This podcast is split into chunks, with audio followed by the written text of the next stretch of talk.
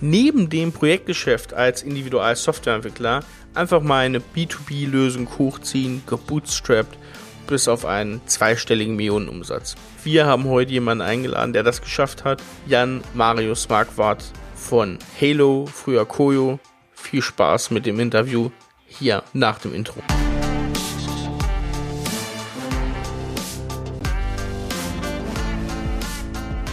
Willkommen zum Scaling Champions Podcast. Konkrete Tipps und Werkzeuge für die Skalierung deines IT-Unternehmens. Hier bekommst du komprimiertes Erfahrungswissen aus über 80 Skalierungsprojekten pro Jahr. Zusammengestellt von Johannes Rasch und Erik Osselmann. Und damit auch von uns ein herzliches Willkommen zum Scaling Champions Podcast. Zwei Sachen muss ich heute mal sagen. Punkt eins, es klingt ein bisschen hallig bei mir, weil ich wollte heute trotz einer Remote-Aufnahme die Nähe zu unserem Gast genießen. Der ist nämlich so nur ein Gebäude neben mir. Mhm. Wir haben nämlich heute nach den Sachsenwochen auch jetzt mal eine Hamburg-Woche vielleicht. Wochen. Was? Eine Fisch Fischkopfwoche. Wir haben heute hier ähm, den, ich sage jetzt mal, Koyo und Halo-Gründer Jan Marius Marquardt. Hallo Jan. Hallo Johannes. Ja, moin. Moin, moin. Also, ich würde sagen, ähm, wir machen es wie immer. Johannes, start du doch mal heute so ein bisschen überblicksmäßig ins Thema und danach würde ich sagen, steht sich Jan mal ein bisschen vor, wer ja. ihn noch nicht kennt heute. Also ich finde es ja erstmal cool, dass ihr beiden Hamburger euch da jetzt zueinander findet. Ich habe ja schon gehört, dass ihr jetzt gleich danach sowieso zusammen essen geht und hier mal einen schönen Feierabend macht. Das gönne ich euch natürlich vom ganzen Herzen. Ähm, wir haben gerade schon im Vorgespräch ganz paar spannende Sachen gestriffen und über die soll es heute nochmal ganz klar gehen. Ähm, ihr habt mit Hello bzw. Koyo ähm, was krasses hingelegt. Ihr habt sehr viel äh, in dem, was ihr gebaut habt als Softwarelösung, in einem Weg bestritten, der, den man manchmal als Bootstrapping äh, bezeichnet, wo manche dann sagen würden, was mit der Softwarelösung? Verdammt nochmal, wie soll das funktionieren? Das geht doch gar nicht. Und wir wollen irgendwie mal über den Weg sprechen. Was, wie ist der Weg so gewesen? Was hast du für dich mitgenommen? Was hast du gelernt? Was sind vielleicht aber auch Dinge, die du heute anders machen würdest? Und wo steht ihr heute, beziehungsweise was bringt denn die Zukunft für euch? Von daher ähm, sind wir total gespannt und wollen mit dir diskutieren und auch sprechen. Und sicherlich wäre es erstmal ein cooler Start, dass du mal ein bisschen sagst, wer bist du? Was treibt ihr so? Was hat es jetzt mit Halo auf sich? Das ist ja total interessant, ja? Erzähl doch mal kurz, Jan. Okay, das waren schon mehrere Fragen, die wahrscheinlich ja. ein bisschen länger dauern. Genau. Aber ich fange mal mit mir Hört keiner an. zu. Okay. nee, okay, alles klar. Ein Glück. Ja. Ähm, nee, Jan, Jan, Jan Marius Marquardt, ich ähm, bin Hamburger und schon ganz früh Gründer gewesen. Ich habe ähm, mit zwölf angefangen zu programmieren, habe dann in der Schulzeit schon die ersten so Mini-Schul-Startups quasi gegründet. Ähm, bisschen ähm, E-Commerce-Bereich, hatte eine kleine Agentur, ähm, habe dann äh, irgendwann angefangen, ein äh, bisschen auch Großhandel zu betreiben mit Poker- und Casino-Equipment, die wir aus China importiert haben. Äh, war also eine, eine ganz witzige Zeit. Äh, ich hatte das große Glück, dass ich aus einer Unternehmerfamilie komme und ich wurde immer auch unterstützt und gefördert, äh, was das angeht. Also mein erster Investor war mein Vater. Und Gut. Nicht zu enge Beziehungen. Also damals, ja, genau, nicht zu enge. Ja, er hat mir, er hat mir 2000 Euro geliehen, äh, die ich auch zum Glück relativ schnell dann zurückzahlen konnte. Aber ähm, das Darlehen war sogar zinslos, also mhm. ja, war sehr nett von ihm.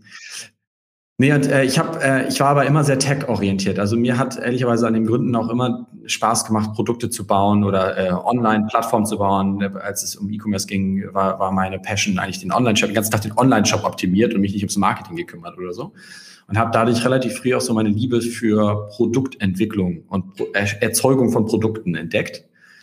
Ähm, habe also viel mit Software verbracht, aber auch viel, viel mit, mit, mit Design und, und Photoshop und ähm, also damals äh, hat man, gab es noch kein Sketch und kein Figma, ja. da hat man quasi Webdesign mit Photoshop gemacht. Wahnsinn. Und äh, genau, äh, so lange ist es her. Also ich bin jetzt 33 und äh, ja, also dieses, bin schon ein bisschen länger dabei, quasi jetzt seit 20 Jahren, äh, über 20 Jahren in der, in der Tech-Welt unterwegs.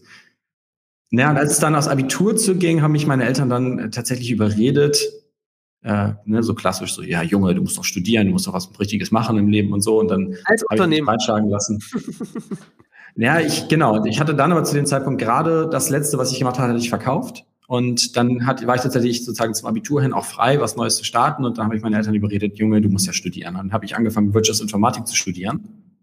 Im dualen Studiensystem und zwar immer äh, drei Monate in der Uni und dann drei Monate, also wie so eine Ausbildung quasi als Studium. Ja.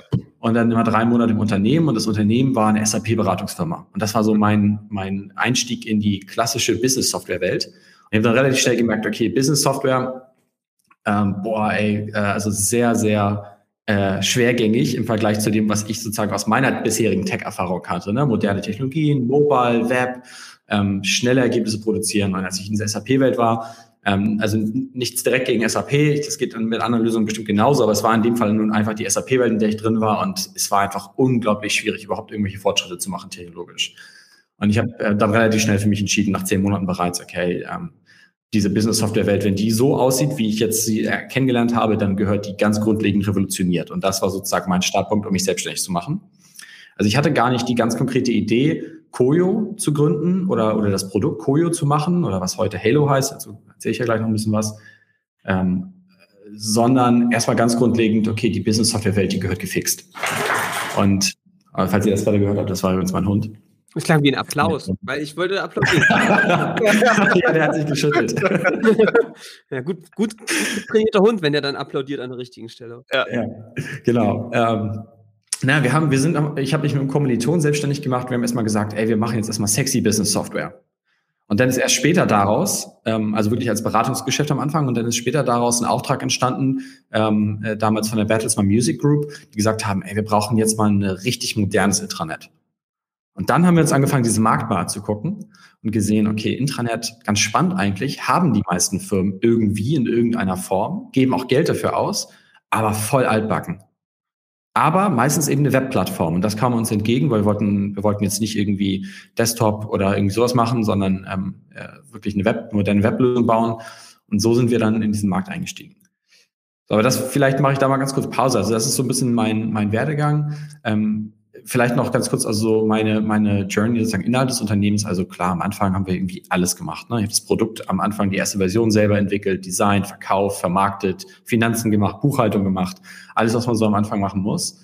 Ähm, habe mich dann aber, als wir größer wurden, immer mehr auf den Produktbereich konzentriert. War also wirklich äh, lange Zeit bei uns derjenige, der für die gesamte ähm, äh, Produktstrategie, die Produktvision, aber auch die Marktpositionierung zuständig war und jetzt ähm, nachdem wir noch mal ein ganzes Stück gewachsen sind, ähm, habe ich das ganz große Glück, dass seit Anfang des Jahres äh, Volkan Bolat mit bei uns an Bord ist als Chief Product Officer und jetzt kann ich mich sozusagen mhm. voll der, der Group CEO-Rolle widmen.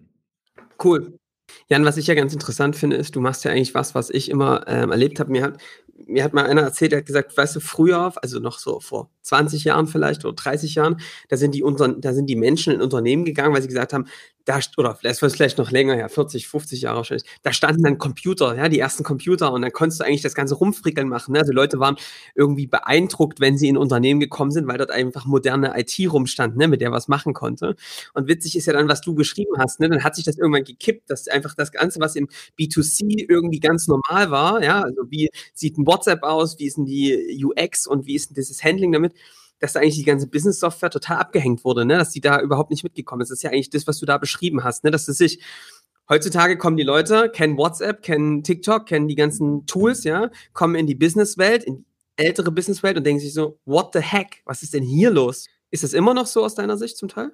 Also ich kenne das ehrlicherweise nicht anders. Also seit ich denken kann, ich würde sagen, ich bin so, so einer von den Älteren der ja. Digital Natives, aber ich gehöre noch dazu irgendwie. Mhm. Ähm, und äh, ich bin aber schon so aufgewachsen, dass ich das immer so kannte. Private Software ähm, ist immer, war immer cooler, geiler, moderner, einfacher zu benutzen als Business Software. Also ich habe das ehrlicherweise nicht anders kennengelernt. Deswegen war ja auch dieses krasse Aha-Erlebnis da. Ich bin dann in diese SAP-Welt gekommen und ich dachte so, ah, oha, was ist denn hier los? Ja, dafür muss man ja studieren, um das zu verstehen. Exakt. So, genau, aber also im wahrsten Sinne des Wortes. Und äh, deswegen habe ich mir überlegt, okay, da, also ich werde jetzt garantiert nicht zweieinhalb Jahre quasi zum SAP-Experten äh, mich hinstudieren. Ja. Das war jetzt nicht so meine, meine Idee vom Leben. Also eigentlich aus dem Schmerz heraus mit der Idee gestartet, das muss doch anders gehen, es muss doch irgendwie besser von der Usability sein. Und sag mal, kannst du mal beschreiben, was macht ihr heute als Koyo bzw. Halo? Wie ist Halo überhaupt entstanden? Weil wir sind ja hier noch sehr frisch am, ne, gerade am, am Abnabelungsprozess sozusagen dran. Big News eigentlich, ne? Ich meine, ihr habt das wann? Vor zwei, vor ein paar Tagen eigentlich erst so richtig äh, bekannt gegeben. Ja, diese Woche Dienstag, ähm, also am 22. Also wir, wir nehmen gerade auf am 25. muss man ja. dazu sagen, genau. Am 23. kam die, kam die große Meldung.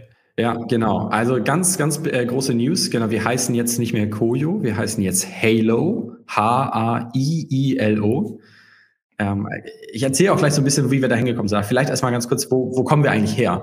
Also ähm, die Firma, die Firma, die ich in den letzten äh, zwölf Jahren aufgebaut habe, die hieß jetzt die ganze Zeit Koyo, C-O-Y-O. Und Koyo ähm, ist ähm, eine Plattform, die Mitarbeitende im Unternehmen miteinander vernetzt auf eine coole, moderne, spielerische Art und Weise. Die Softwarekategorie, in der wir drin sind, äh, nennt sich Intranet, Social Intranet. Und ähm, wir haben eben eine Plattform entwickelt, die sehr, sehr großen Wert darauf legt, alle Mitarbeitenden mitzunehmen auf dieser Reise. Eine Plattform, die ähm, äh, spielerisch zu benutzen ist, also auch von der Usability her auf dem Level ist, was man aus dem, aus dem Consumer-Bereich kennt. Ähm, also wirklich auch gar kein, du brauchst kein Training, um das zu benutzen, du kannst es direkt ausrollen. Das geht auch meistens nicht, weil unsere Kunden, ne, Deutsche Telekom, Deutsche Bahn, äh, Google, Salesforce oder so, die, die haben zigtausende von Mitarbeitern, die können jetzt nicht einfach hingehen und äh, alle, alle Mitarbeiter auf so einer Plattform trainieren. Also es muss unglaublich einfach sein. Aber es muss eben auch ähm, Spaß machen und es muss irgendwie, äh, muss irgendwie Anreize geben, damit man mitmacht. Und für das Unternehmen liegt der große Mehrwert darin, dass man plötzlich einen Kanal hat, auf dem alle Mitarbeitende äh, auf, äh, drauf sind, egal ob sie jetzt im Büro arbeiten oder unterwegs sind oder in der, in der Fertigung arbeiten. Ähm, alle haben Zugang. Wir haben natürlich auch die, die, die, die mobile App dazu. Und dadurch hat, er, hat das Unternehmen Zugang äh, zu allen Mitarbeitenden, um sie mit relevanten Informationen zu versorgen, mit Neuigkeiten zu versorgen, aber auch, um sie auf der Reise mitzunehmen. Ja, so ein Unternehmen, ich habe immer, ich rede immer davon, so Unternehmen sind eigentlich immer irgendwie auf so einer Journey unterwegs. Ja. Ähm, und man will natürlich eigentlich dafür sorgen, dass alle ähm, gleichermaßen motiviert sind in Bezug auf diese Journey. Also was man leider häufigerweise häufig sieht, ist so, das Management ist am motiviertesten, am semi-motiviertesten sind die Second-Level-Führungskräfte und vielleicht die Knowledge-Worker noch so ein bisschen und die, die draußen unterwegs sind, so die Frontline-Worker, wie wir sie nennen, die sind komplett abgehängt so. Und äh, wir, wir haben uns eben als Ziel gesetzt, ähm, auch in den letzten Jahren eben, dass wir, dass wir mit unserer Plattform ähm, Unternehmen die Möglichkeit geben wollen, alle auf dieser Reise mitzunehmen. Cool.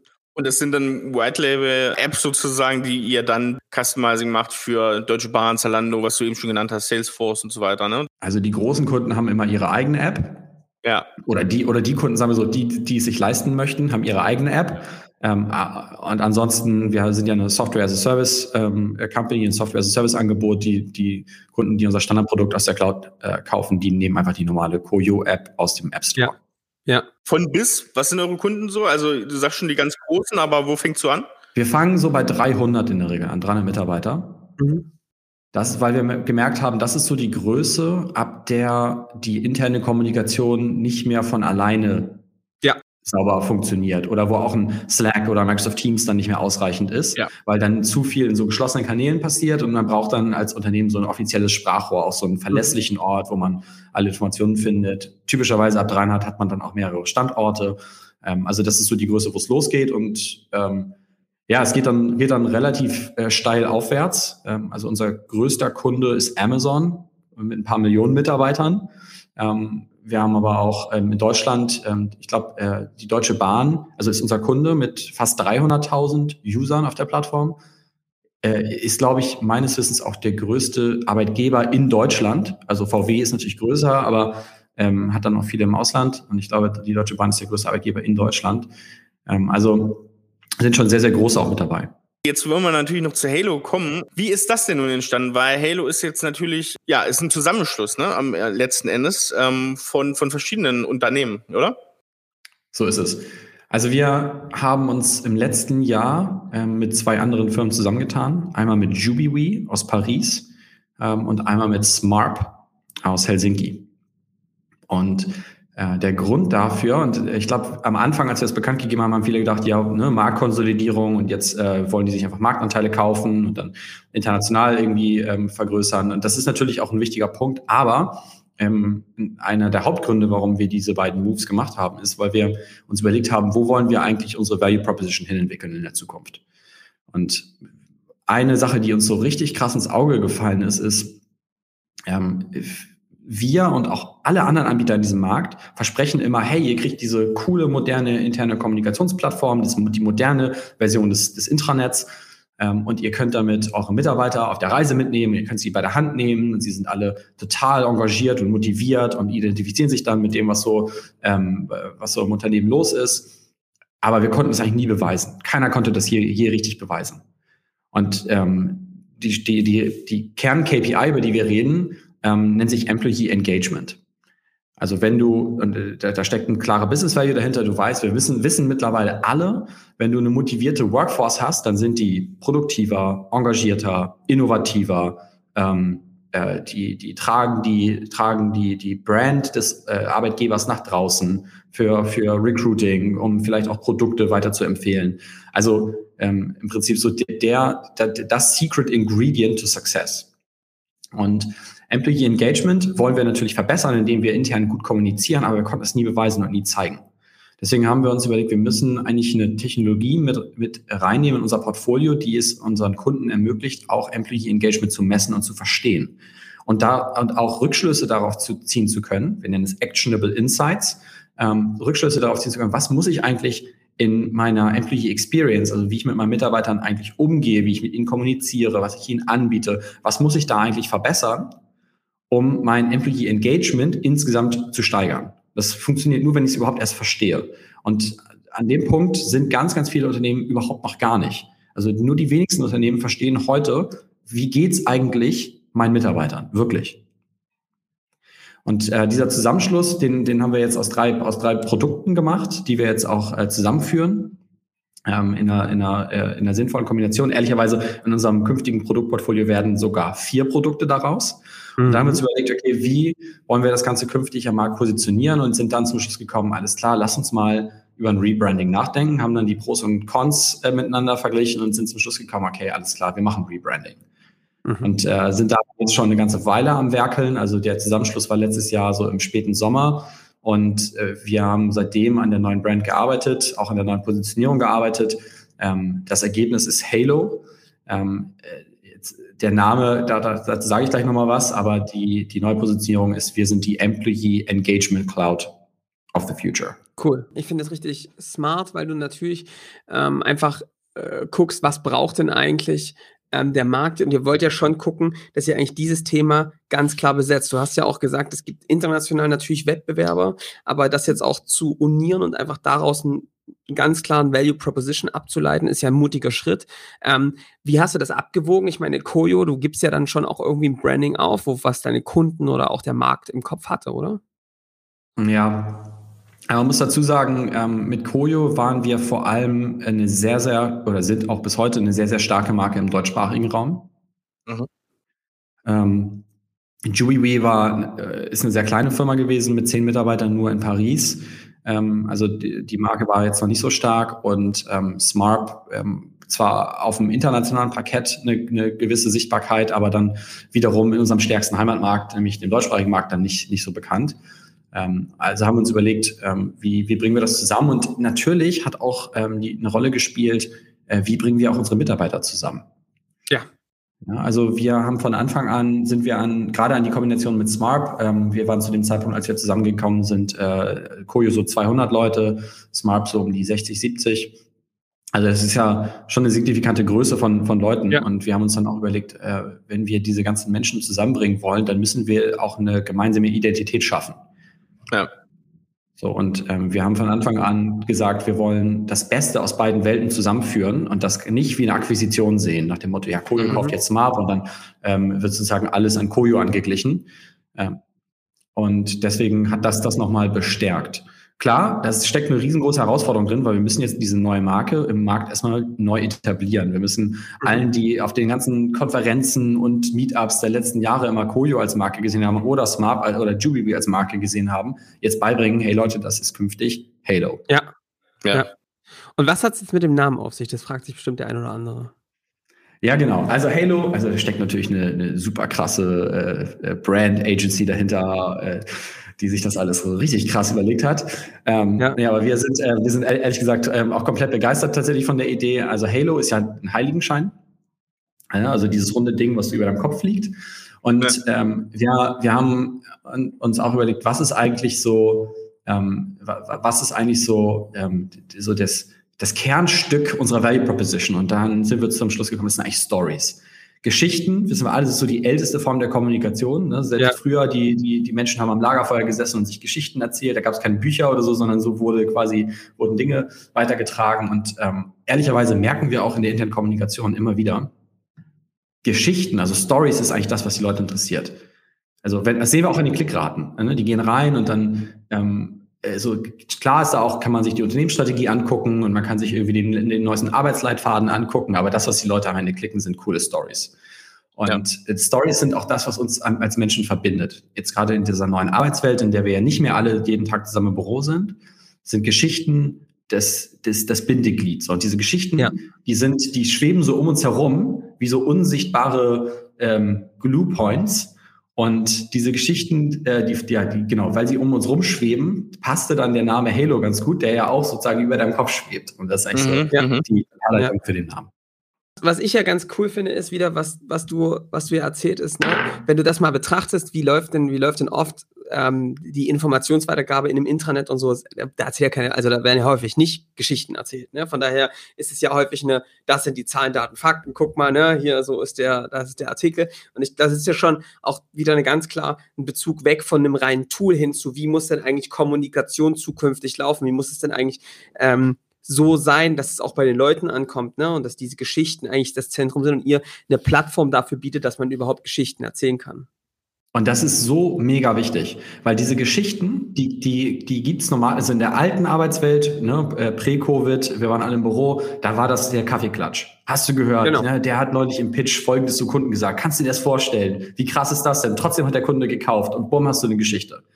So, ja. Und ähm, diese Geschichten, die gehen total unter in der, in der Remote-Welt weil wir uns in diesen Zoom-Meetings kaum Zeit für Smalltalk nehmen. Wir, sind, wir haben alle so diese klassische Meeting-Routine drin. Ey, ich habe das auch gepredigt ne, vor Covid. Ich meine so, ey, kein Smalltalk in Meetings. Das ist voll die produktive Zeit. Hier sitzen sechs Leute zusammen. Wir überlegen, was das kostet, wenn wir hier fünf Minuten Smalltalk machen. Ne? So ist so. Ähm, und äh, das, aber dadurch, dass du sozusagen äh, diesen Kaffeeklatsch nicht mehr hast, fallen diese coolen Geschichten weg. Und das ist das, was uns zusammenbringt, was Kultur schafft und ähm, was am Ende auch dazu führt, dass Leute sich mit dem Unternehmen identifizieren, mit ihren Kollegen, ein familiäres Beisammensein aufbauen. Und deswegen ist es so wichtig, dass Unternehmen ganz bewusst anfangen, diese Geschichten nach oben zu holen und dann über eine Plattform wie Halo weiter zu verbreiten. Das muss aktiv gemacht werden, aktiv gefördert werden. Das ist das, das ist die neue Disziplin, ne, die wir Employee Engagement oder Employee Experience nennen. Ja, ist geil. Jetzt würde mich mal interessieren, du hast vorhin ganz kurz schon angerissen, ne? Ihr habt äh, das Ganze gebootstrapped und du hast vorhin schon was gesagt, ihr kamt rein über eine Bertelsmann äh, Stiftung sozusagen, erstes Projekt, da über eine Beratungsschiene. Genau, erzähl mal, wie, wie war das mit äh, gebootstrapped und so weiter? Genau, also für die, die es vielleicht nicht wissen, also Bootstrapping bedeutet ja ohne externe Eigenkapitalfinanzierung wirklich aus eigener Kraft eine Firma aufzubauen. Und das haben wir die ersten zehn Jahre gemacht. Mhm. Die Firma wirklich ähm, bis auf 15 Millionen Umsatz ähm, komplett gebootstrapped. Ähm, ja, wie haben wir das geschafft? Also, also erstmal muss ich sagen und zugeben, das war gar keine wirklich bewusste Entscheidung sondern ich hatte ja vorhin erzählt, wie das überhaupt zu der Gründung kam und dass wir einfach erstmal losgelegt haben und gesagt haben, wir wollen jetzt sexy Business Software bauen. Und äh, das heißt, wir sind erstmal wirklich losgegangen als Berater, äh, haben, haben uns Projekte gesucht, wo wir mithelfen konnten und haben damit angefangen, Geld zu verdienen. Und dann kam ja der Auftrag nicht von der Bertelsmann Stiftung, sondern von der Bertelsmann Music Group. Ja. Ähm, also Teil der Bertelsmann Gruppe auf jeden Fall, des Konzerns ähm, ein sehr, wurde zu dem Zeitpunkt neu aufgebaut und war ein sehr, sehr internationales Team, oder ist wahrscheinlich immer noch ein sehr, sehr internationales Team. Und da war die Herausforderung, okay, auch ein sehr junges Team, wie vernetzen wir diese jungen internationalen Leute auf einer Plattform miteinander? Und äh, das war so unser Auftrag. Und dann haben wir uns ja ähm, darüber dann Gedanken gemacht, okay, könnte das et etwas sein, mit dem wir dann ein skalierbares Geschäftsmodell aufbauen? Das ist ja auch dann wieder euer Thema, ne? Ähm, yes. Also wir wollten eigentlich schon, also eins, eine Sache wussten wir, wir wollen jetzt nicht ewig Beratung machen. sondern wir wollen schon irgendwann ein skalierbares Geschäftsmodell aufbauen. Und, das ist äh, ja den meisten haben, klar, ne? Die Frage ist nur, wie macht man es? ja, und wir haben das große Glück gehabt, dass wir das aus einem Kundenprojekt heraus machen konnten. Wir haben da mit dem Kunden gesprochen und gesagt, hey, pass mal auf, was hältst du davon, wenn wir das als Produkt bauen? Du bezahlst uns die Entwicklung, als wäre es ein Projekt und im Gegenzug erhältst du lebenslang kostenlose Updates und Weiterentwicklung, die du dann nicht mehr bezahlen musst. Und da hat Bertelsmann oder Bertelsmann Music Group gesagt, okay, finden wir cool. Wir starten das Ding mit euch und dann werden wir euer erster Referenzkunde und dann könnt ihr daraus ein Produkt bauen und wir profitieren von der Weiterentwicklung, die dann folgt. Und äh, das, so, so sind wir losgelegt und das war natürlich für uns ein, ein goldener Handschlag in dem Moment, weil wir konnten ein komplettes Produkt bauen, auf sozusagen auf, äh, auf, auf Tasche vom Kunden sozusagen. Ne? Ja. Und äh, dann, dann haben wir am Anfang ähm, im Go-to-Market-Bereich hatten wir natürlich trotzdem dann nicht die Ressourcen, um jetzt irgendwie krass Marketing zu machen oder krass Vertrieb zu machen.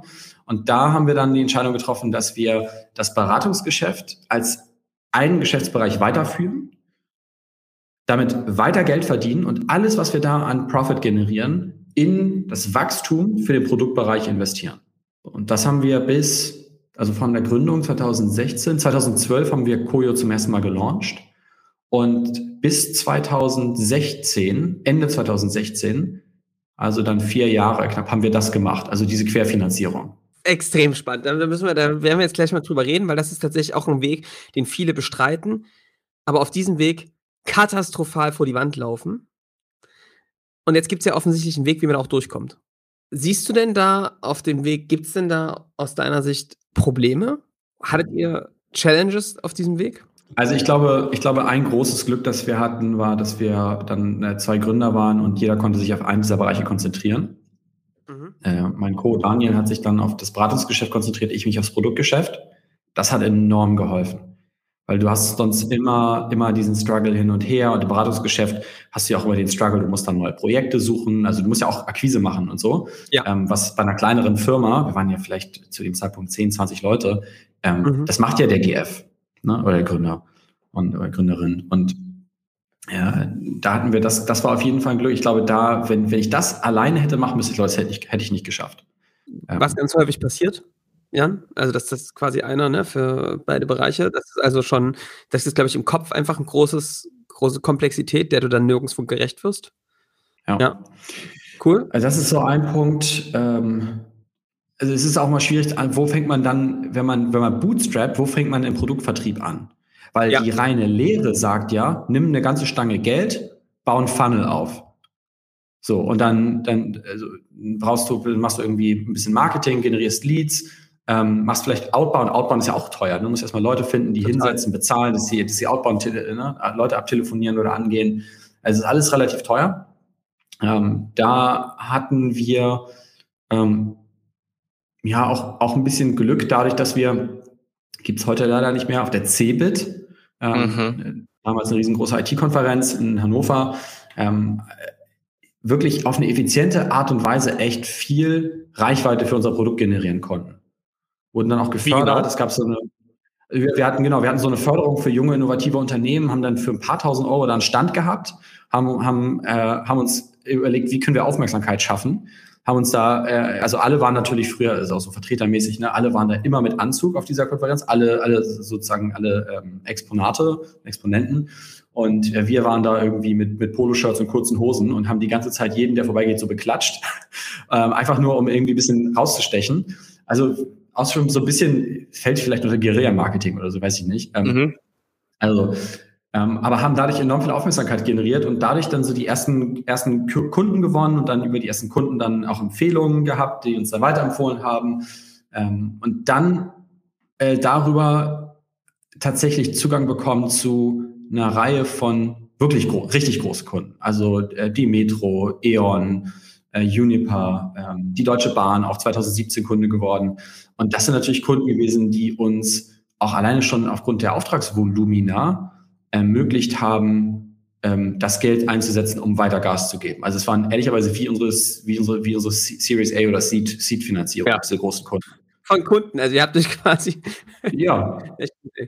ähm, und sag mal, wir, du weißt ja, wir haben ja die Sackgasse der Woche, ne? Ähm, was würdest du sagen auf diesem Weg, des, des, den du da bestritten hast, was war für dich so die Sackgasse der Woche, in der ihr in der ihr reingelaufen seid, wo ihr dann gemerkt habt, Mensch, irgendwie, das hätten wir anders, würde ich jetzt nochmal anders machen?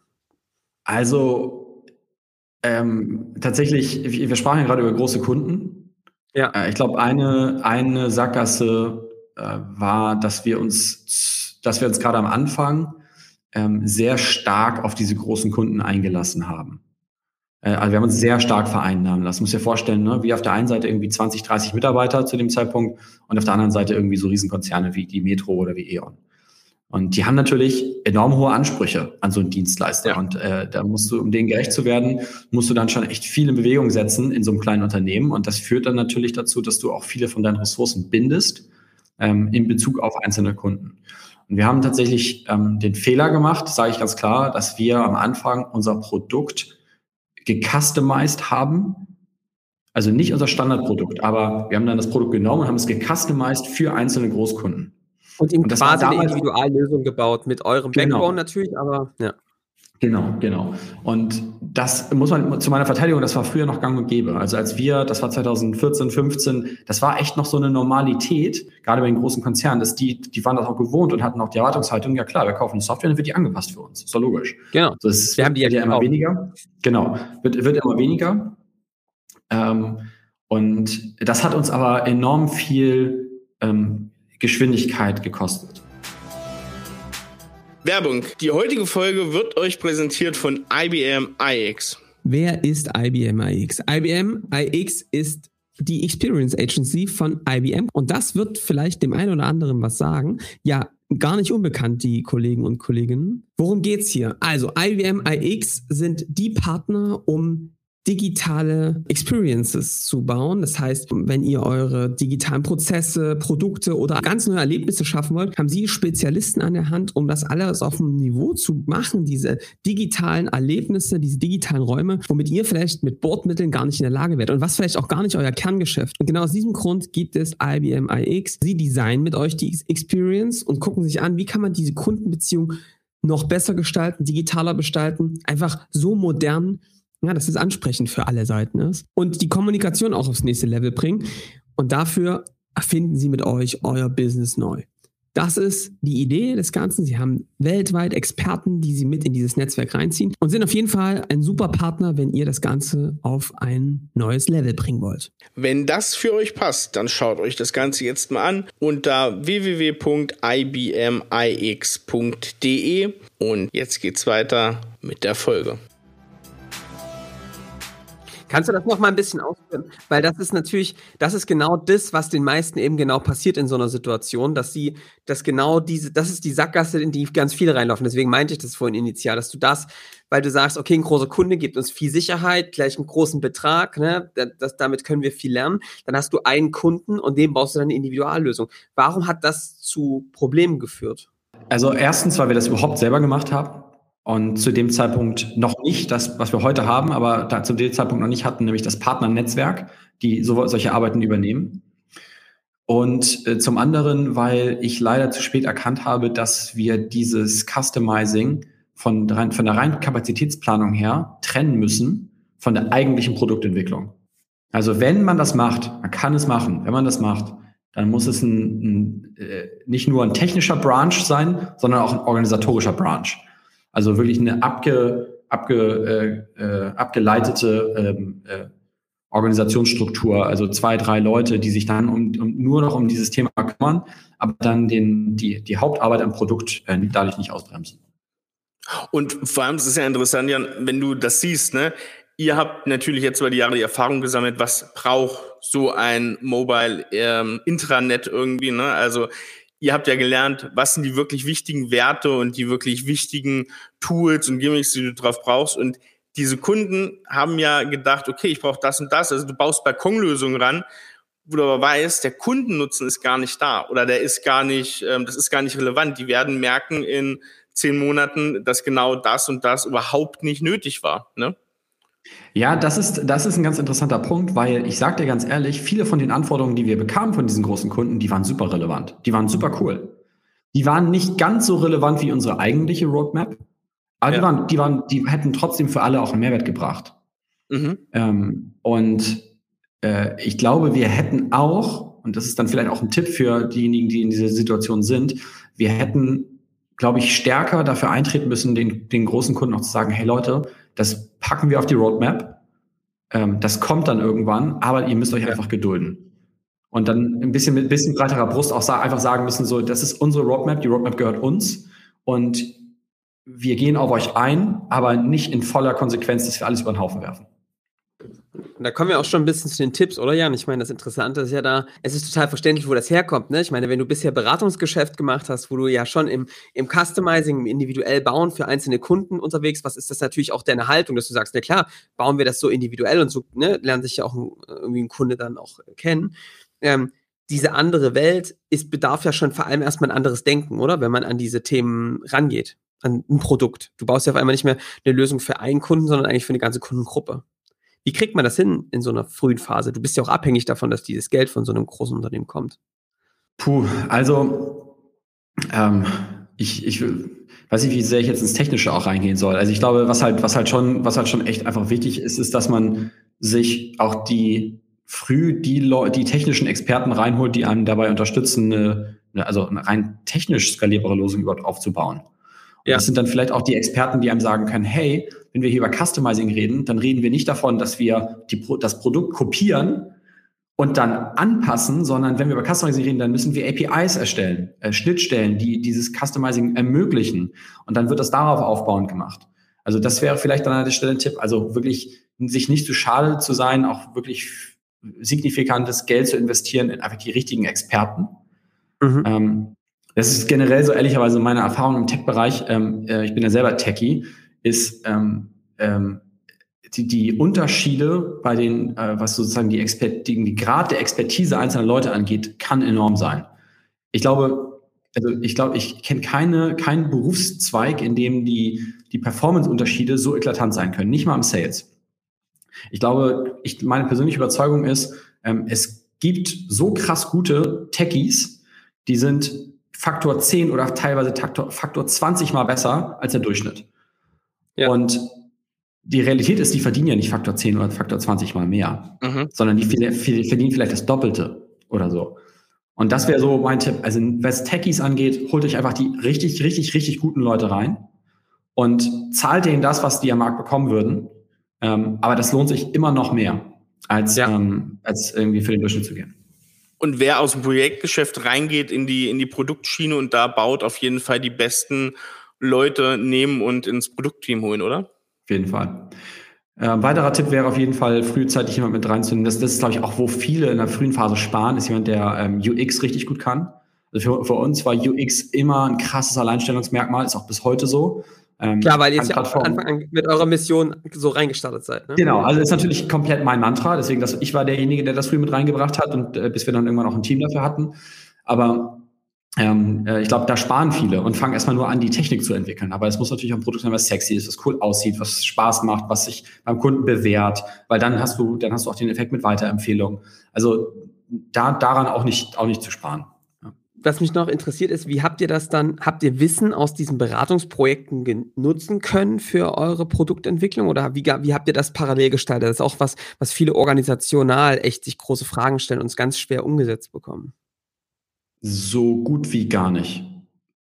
Naja, also der Beratungsansatz war, war im Prinzip individuelle Softwareentwicklung. Ähm, also wir haben meistens individuell einfach Business Tools entwickelt. Irgendwelche Business Prozess Tools für irgendwelche Kunden. Ja.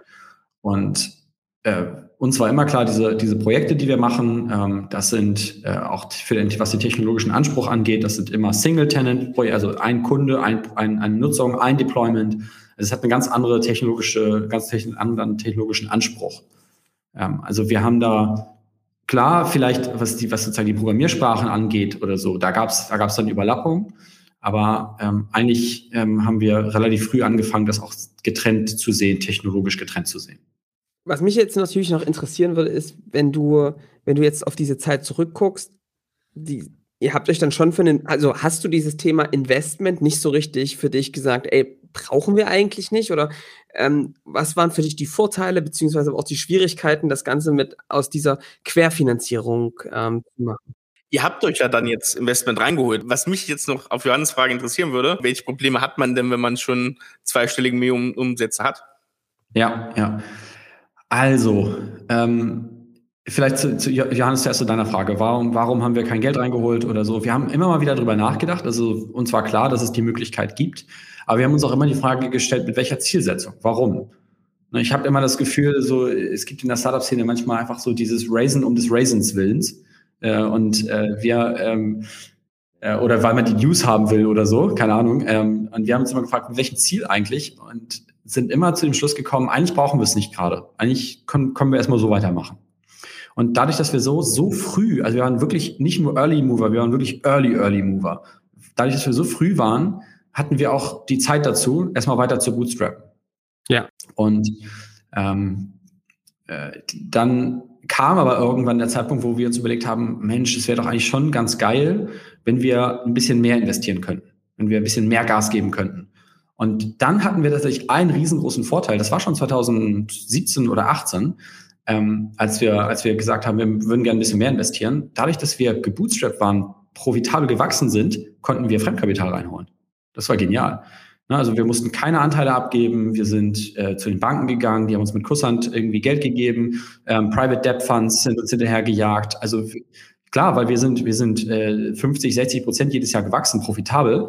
Ähm, und das, das feiern die komplett ab. Ne? Und wir hatten Eigenkapitalreserven aufgebaut. Also so, so rein von der Bilanz her waren wir sozusagen Banks Liebling und äh, konnten dann erstmal äh, Fremdkapital aufnehmen und damit Gas zu geben.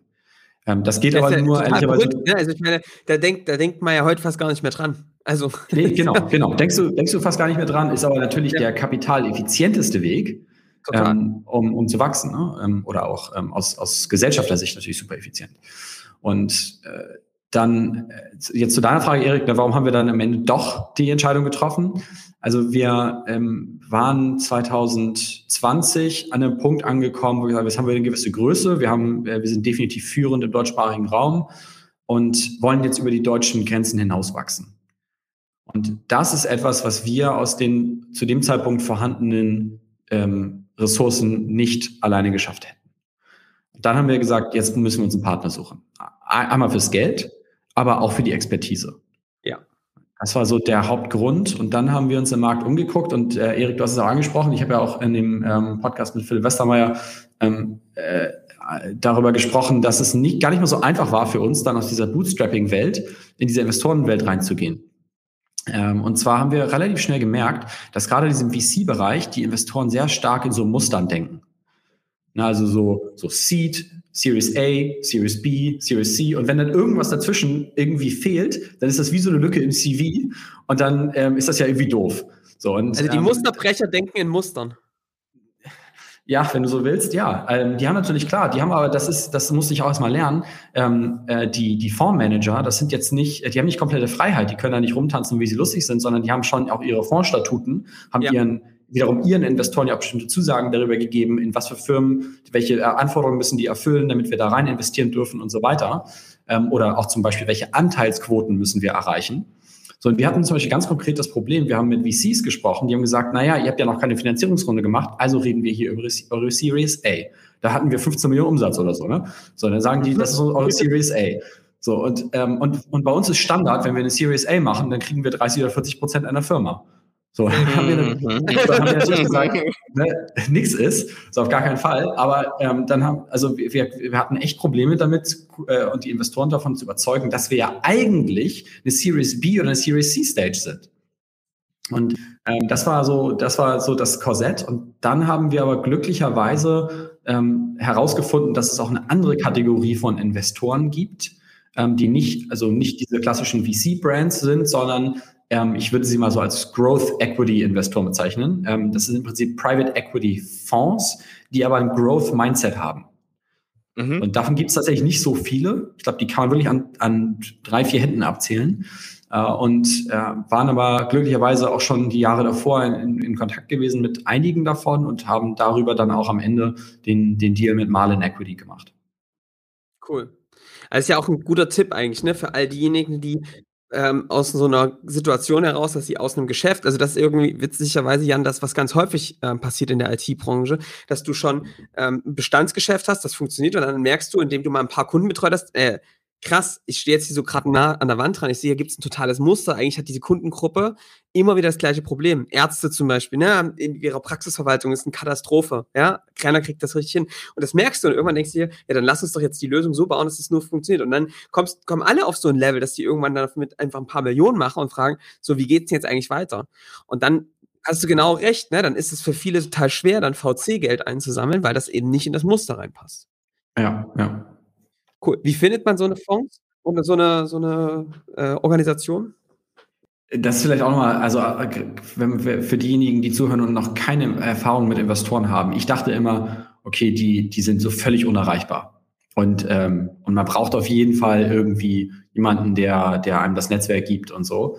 Ähm, ehrlicherweise, in der heutigen Welt ist es ja kein Geheimnis, ähm, auch Investoren sind händeringend auf der Suche nach guten Investitionsmöglichkeiten. Und es ist, es ist denkbar einfacher, als ich da ursprünglich dachte, ähm, Investoren zu finden und auf sie zuzugehen und den Kontakt aufzubauen. Also das kriegt man gut alleine hin. Es gibt entsprechende Listen online. Ähm, also wirklich äh, mittlerweile ähm, äh, relativ einfach. Es gibt, was ich immer sehr empfehlen kann, ähm, es gibt dedizierte Software-as-a-Service-Konferenzen. Es gibt die äh, SaaS Stock äh, und die SaaS, wie ist die andere? Äh, SaaSter. Wenn man auf die Konferenzen geht, Tickets sind relativ günstig, da trifft man eigentlich alle gängigen Investoren. Da gibt es eine Investoren-Matchmaking-Plattform und so weiter.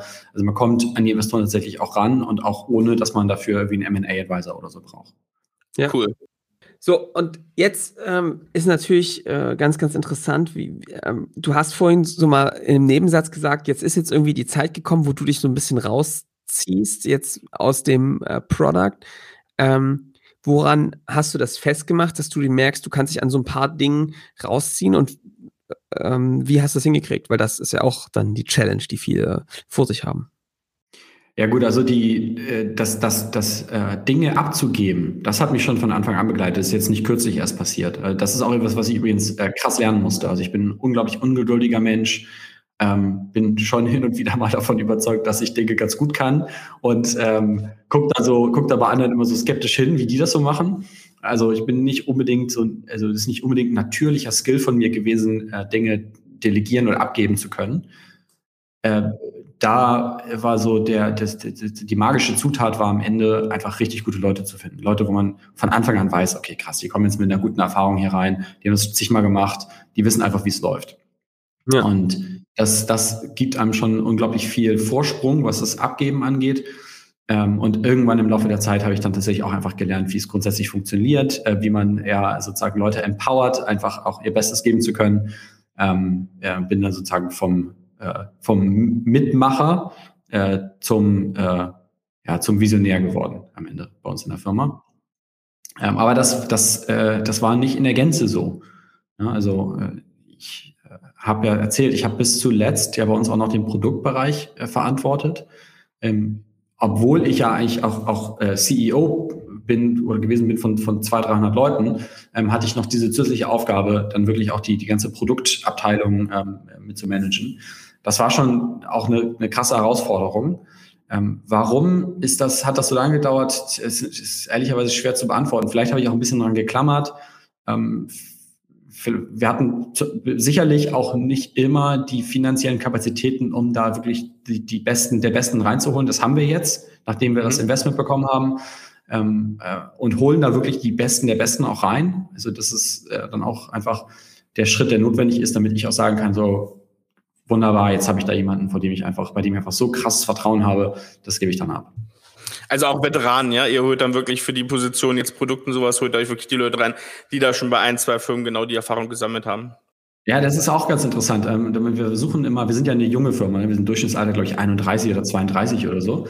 Ähm, mhm. Und suchen natürlich bei solchen Positionen dann ähm, klar Veteranen, aber Veteranen, die auch unsere moderne Unternehmenskultur äh, mittragen ja. und für die das funktioniert und die da gut reinpassen. Das ist tatsächlich echt ähm, nicht immer ganz so einfach.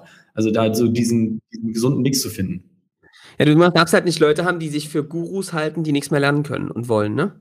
Ja, genau. Das ist die Gefahr. Ähm, und, und sag mal, ähm, wie sieht da jetzt für dich so das Bild aus? Also, was sind die Aufgaben, auf, du, auf die du dich jetzt konzentrierst? Was sind die Dinge, wo du für dich jetzt auch vielleicht in der Zeit gemerkt hast, Mensch, das sind die Dinge, die dir Bock machen, die dir Energie geben, wo du sagst, Mensch, das ist das, was, wie es bei mir weitergeht? Also äh, mich hat natürlich jetzt in den letzten Monaten vor allem auch der Merger beschäftigt mit, mhm. den, mit den beiden anderen Firmen und das ganze Rebranding und die, die Neupositionierung. Ähm, ähm, ich arbeite, also ich interpretiere übrigens meine Rolle als CEO darin, dass ich versuche, alle im Unternehmen dazu zu befähigen, ihr volles Potenzial entfalten zu können. Ähm, und in dem Hinblick äh, versuche ich natürlich dafür zu sorgen, dass wir, dass alle wissen, wo es hingeht, dass wir Alignment haben auf die Ziele, ähm, dass ähm, wir das nötige Funding haben, dass wir ähm, die nötigen Ressourcen haben, dass wir die richtigen Leute einstellen. Ich interview bis heute ähm, alle Leute, die bei uns anfangen, persönlich oder einer unserer C-Levels. Also wir, jeder C-Level oder jede Person, die anfängt, hat mindestens ein kurzes äh, Interview noch mit einem C-Level bis heute. Und ähm, äh, genau, also Ressourcen, Alignment, Transparenz, Kommunikation. Ähm, ich springe natürlich klar, auch immer, wenn irgendwo bestimmte Themen hochkommen, springe ich damit rein, ähm, versuche die zu lösen. Aber ansonsten, ähm, man, es gibt ja auch mal dieses Sprichwort, ne, als, als äh, Gründer oder GF soll man äh, nicht im Unternehmen arbeiten, sondern am Unternehmen. Das ist jetzt mittlerweile auch äh, schon ein großer Teil meiner Aufgabe, einfach dafür zu sorgen, dass wir unser Unternehmen strategisch in die richtige Richtung weiterentwickeln und auch richtig am ja. Markt positionieren. Das, äh, den Wettbewerb im Auge zu behalten, zu gucken, was passiert eigentlich, wer mercht mit wem, was, ne, wer, wer expandiert in welche Länder hinein. Also was, was geht da eigentlich so generell im Markt ab und äh, was sind so unsere nächsten großen strategischen Moves? Was sind die großen strategischen Moves? ähm, da, ich, da, da, ja, da ja Frank Wolf vor ein paar Wochen bei euch im Podcast war und ich weiß, er hört sich bestimmt auch diese Folge an, werde ich das hier nicht verraten. Liebe Grüße, Frank. Okay, genau. Liebe Grüße, liebe Grüße, liebe Grüße nach Dresden, Chemnitz. Ähm, ja, aber kann ich leider nicht verraten. Alles gut. Und sag mal, was, was ich interessant finde, ist, man geht ja erstmal als Gründer quasi, ähm, bist du ja am Anfang sehr nah an den Kunden dran, ne? Und, und, und, und machst vielleicht sogar noch einzelne Projekte oder bist dabei in der Produktentwicklung dran. Dann musst du das System bauen.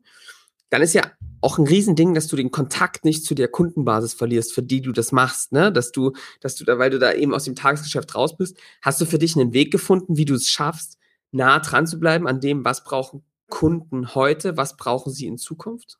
Oder wie macht ihr das als Firma? So die Frage. Also die, die ehrliche Antwort ist Jein. Ich glaube, weil, weil ich ja auch gerade, also wir haben jetzt ja gerade einen riesen Sprung gemacht, auch von der, von der Wachstumskurve her. Und ähm, ich glaube, den perfekten Weg habe ich noch nicht gefunden, wenn ich ehrlich bin. Ähm, ich ähm, habe natürlich direkten Kontakt ähm, äh, zu bestimmten Key-Accounts, aber ja.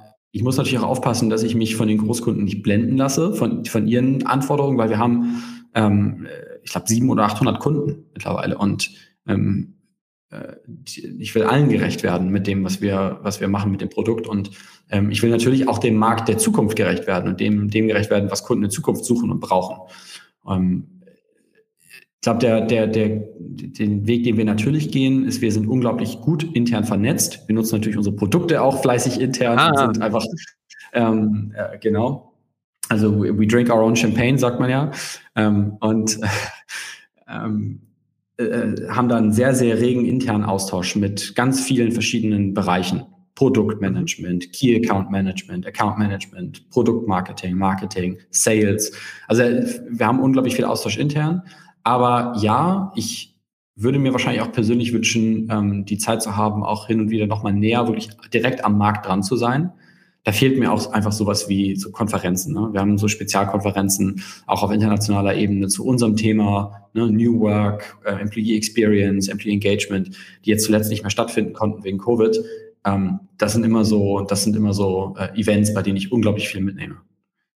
Ich erlebe das ganz, ich erlebe das ganz häufig, dass dann Unternehmer, Unternehmerinnen ab einem gewissen Level wirklich gar nicht mehr so an dieser Produktentwicklung der nächsten ne, Monate, Quartale und so beteiligt sind, aber schon irgendwie noch zum Teil mit angeflanscht sind, um so strategische Expeditionen quasi zu machen. Ne? Ähm, dass du sagst, guck mal, wir gucken uns die Kundengruppen an oder die Felder, in die wir reingehen, also sehr abgestimmt mit dem Product und gehen eigentlich rein und führen permanent Interviews mit den äh, Vertretern aus diesen Zielgruppen versuchen irgendwie da mit denen gemeinsam so die Zukunft zu bauen, was passiert da eigentlich und dann eher wirklich diesen Lean Startup Gedanken eigentlich immer weiter zu denken, dass der gar nicht mehr aufhört, irgendwie zu sagen, was kommt denn eigentlich als nächstes und eigentlich jetzt schon mal die Zukunft zu bauen und sie immer weiter dann mit dem Product Team zu operationalisieren. Was sagst ja. du dazu?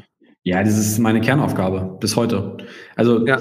ähm, äh, das ist definitiv so. Ähm, also diesen Prozess, den leite ich auch. Also den mache ich nicht nur mit, sondern den leite ja. ich auch. Also das ist ähm, die am Ende die, die Definition unserer Produktvision. Wo wollen wir, wo, wo denken wir, dass wir in Zukunft ähm, Mehrwert stiften können? Und das ist auch notwendig, dass wir da einen gewissen Blick in die Zukunft werfen, weil wir können ähm, aufgrund der Größe und der Komplexität, ähm, der, auch der Technologie, die wir verwalten, ähm, können wir gar nicht mehr ähm, nur von heute ins nächste Quartal denken. Wir haben ja auch eine gewisse Vorlaufzeit.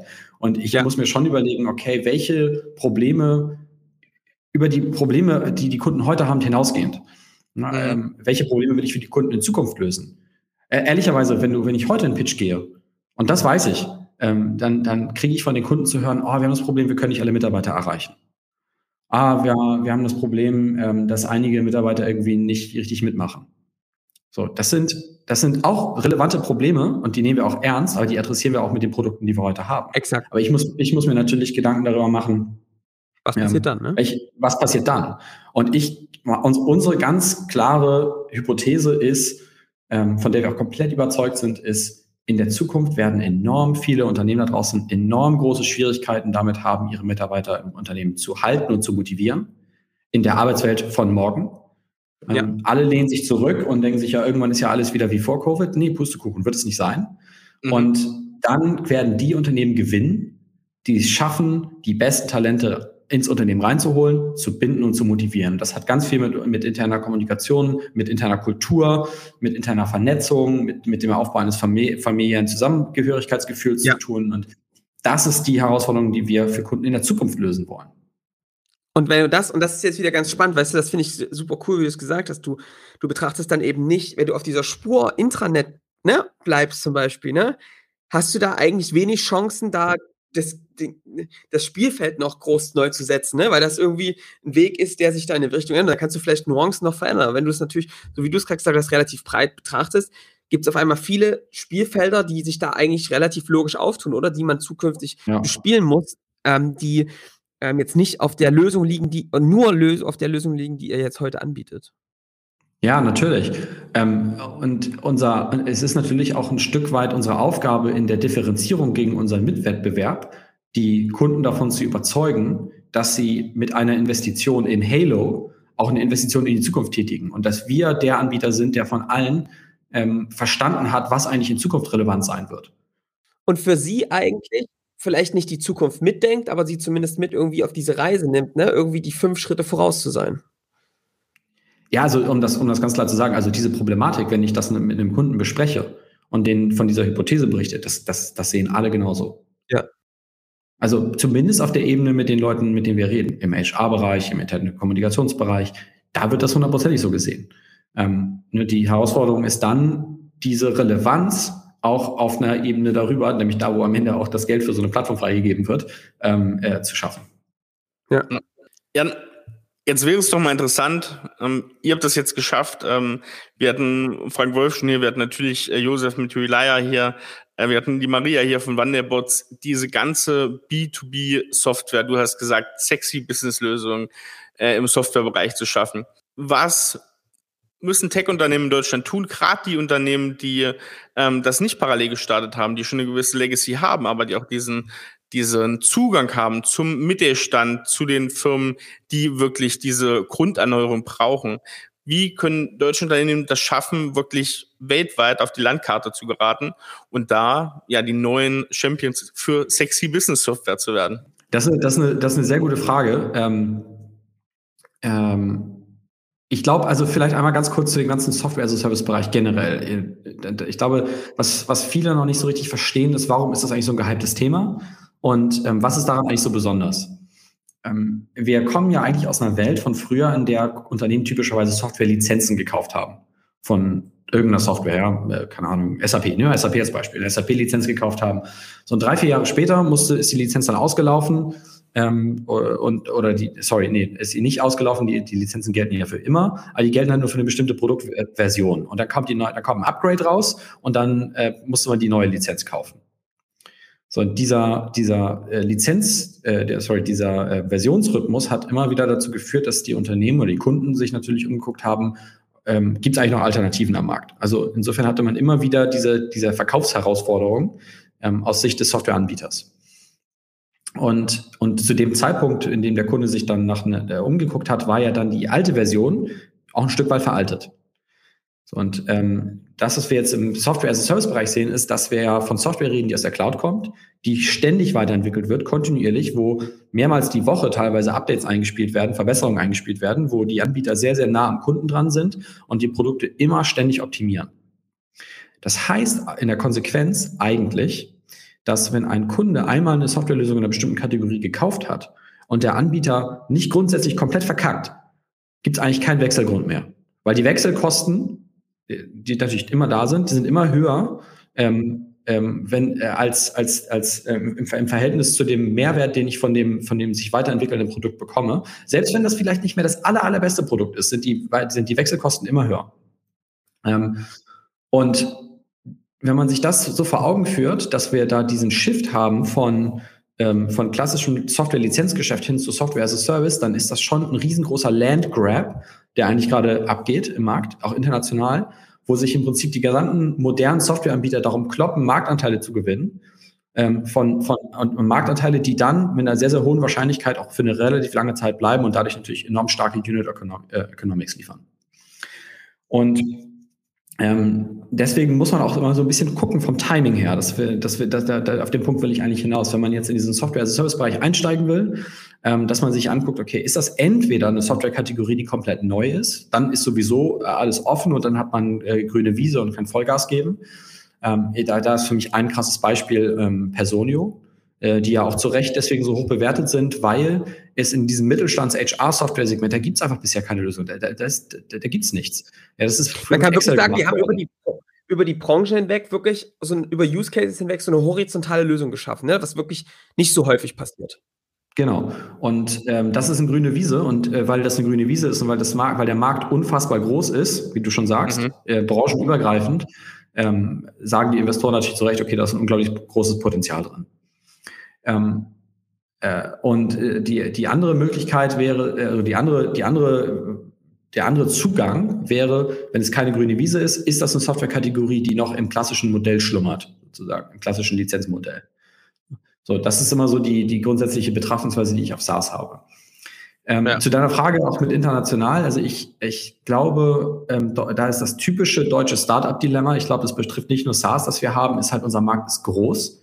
Er ist super ähm, super, ähm, äh, super gut zugänglich. Er ist auch ein Stück weit geschützt. Ist aus meiner Sicht, ähm, aus meiner Erfahrung eine totale Illusion, dass nur die Franzosen ähm, äh, einen sehr geschützten nationalen Markt haben. Das ist in Deutschland auf jeden Fall genauso. Da, da dürfen wir uns nichts vormachen. Deutsche Kunden präferieren deutsche Anbieter. Und ähm, dieser, dieses äh, schöne Umfeld hier mit einem relativ großen Markt, der gut geschützt ist, führt natürlich häufig dazu, dass man sich hier erstmal gemütlich macht, sag ich mal. Und dann ähm, eigentlich so das, das große internationale Marktfeld vielleicht erstmal ein bisschen außen vor lässt. Und ähm, das, was, was Sie jetzt festgestellt haben, und das ist super spannend, ist, dass es gerade in diesem Softwarebereich gibt es so eine Art Weltmarkt.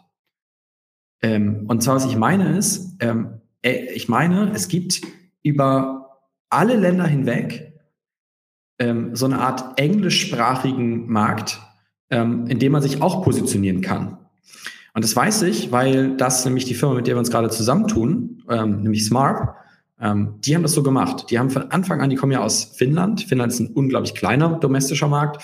Wir haben von Anfang an gesagt, wir wollen internationaler Player sein und sind nur auf dieser internationalen Bühne geflogen und haben alles auf Englisch gemacht und sind von Anfang an rausgegangen und haben ähm, äh, haben international auch ver vermarktet und verkauft. Und was dazu geführt hat, dass sie Kunden in unfassbar vielen verschiedenen Ländern haben. Also auf der, auf der ganzen Welt im Endeffekt.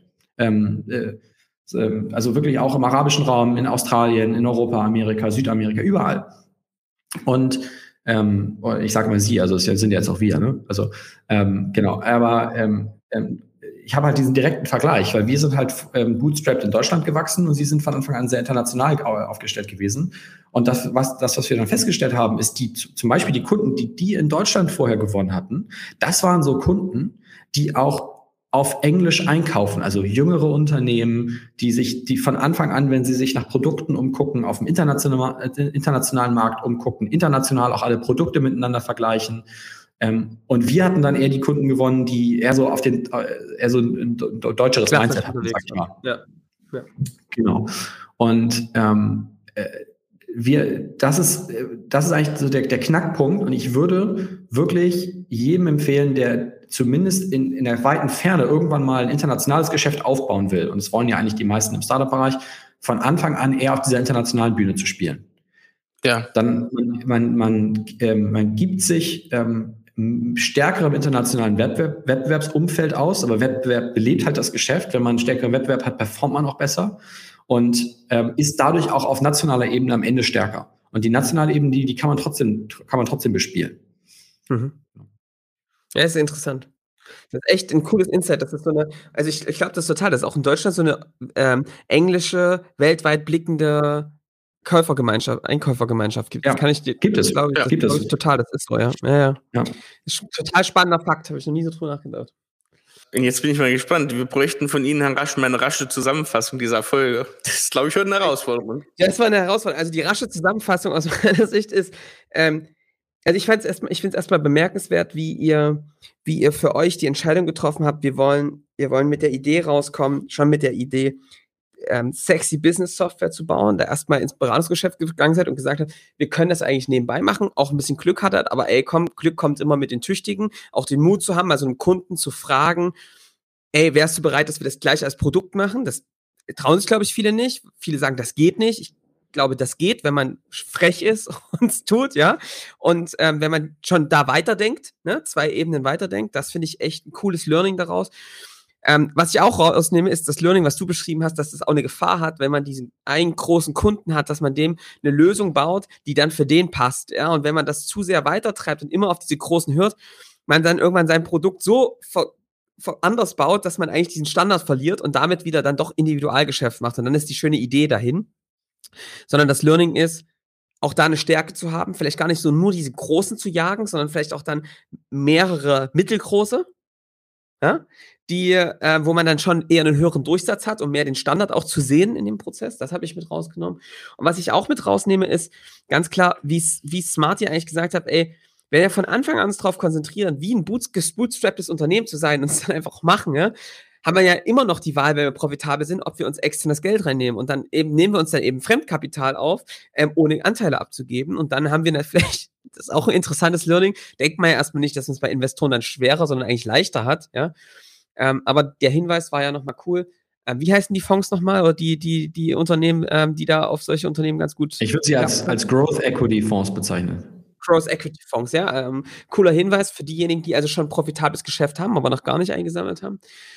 Was ich eben smart finde, ist, damit steckt ja natürlich irgendwie auch eine gewisse Leanheit von Anfang an drin. Ne? Also ein Achten auf die Kosten. Du hast jedes Geld, was du hast, irgendwie selbst verdient mit deinen eigenen Händen Arbeit, ja. Und da irgendwie auch eine schlanke Struktur aufzubauen, die auch immer auf Profitabilität geeicht ist.